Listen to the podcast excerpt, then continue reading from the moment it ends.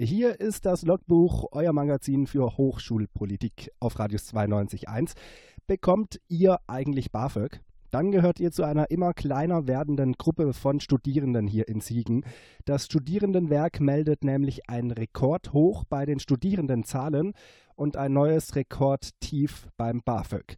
Von den rund 19.000 Studierenden hier in Siegen bekamen letztes Jahr nur noch rund 3.500 die staatliche Ausbildungsförderung. Das sind weniger als 20 Prozent und somit so wenige wie noch nie. Zum Vergleich, vor fünf Jahren lag die Zahl der BAföG-Empfangenden in Siegen noch bei rund 30 Prozent. Stattdessen nimmt die Zahl der Studierenden, die nebenbei noch arbeiten, zu. Hier in Siegen jobben fast 80 Prozent der Studierenden. Das sind über 10 Prozent mehr als im Durchschnitt. Das führt auch dazu natürlich, dass sich die Studienzeiten wieder verlängern. Karl Manfred Euteneuer leitet die Studienfinanzierungsabteilung des Studierendenwerks Siegen. Er nennt für die sinkende Zahl an BAföG-Empfangenden mehrere Gründe. Zum einen natürlich sind in den letzten Jahren nur unregelmäßige Anpassungen erfolgt. 2010 eine, dann hat es lang gedauert bis 2016, die hat sich nicht mehr gewaltig ausgewirkt. Auf der anderen Seite ist natürlich, was die Bundesregierung da in ihrer Antwort gegeben hat, sicherlich auch wahr. Eine allgemein sehr, sehr gute wirtschaftliche Entwicklung über die letzten Jahre schlägt sich in zurückgehenden Transferleistungsempfängerquoten natürlich auch nieder. Welche Gruppen jetzt nicht mehr im BAföG sind, das sei aber nur schwer festzustellen. Neuer meint, dass vor allem das untere Mittelfeld weggebrochen sei. BAföG-Empfänger, die früher noch irgendwo 100, 150, 200 Euro gekriegt haben, die sind eher weggefallen.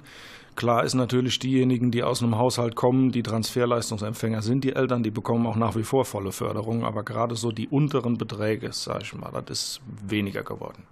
Die Bundesregierung will ja die BAföG-Förderung ab diesem Wintersemester in zwei Stufen bis 2020 anheben. Ob das was bringt, das ist die andere Frage und Wunderheilmittel, um die aktuelle Situation zu ändern, gäbe es sowieso nicht, so heute neuer.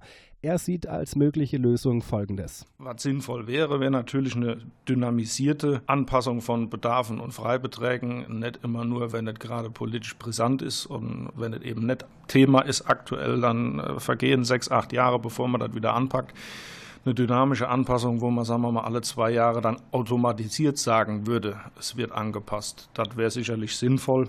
Ja, und was wir auch nicht vergessen sollten, auch wir Studierenden haben die Möglichkeit, Einfluss zu nehmen. Manchmal würde ich mir da ein bisschen mehr Einsatz aus dem Bereich der Studierendenschaft wünschen. Wenn da richtig Druck aufgebaut wird, hat das einen ungleich höheren Effekt, als wenn wir als Amt versuchen, auf dem Dienstweg was zu ändern. Sagt Karl Manfred Euteneuer, Abteilungsleiter des Studienfinanzierungsbereichs des Studierendenwerks Siegen. Die Zahl der BAföG-Empfänger an der Uni Siegen war letztes Jahr so gering wie noch nie. Wir haben darüber berichtet hier im Logbuch auf Radius 92.1.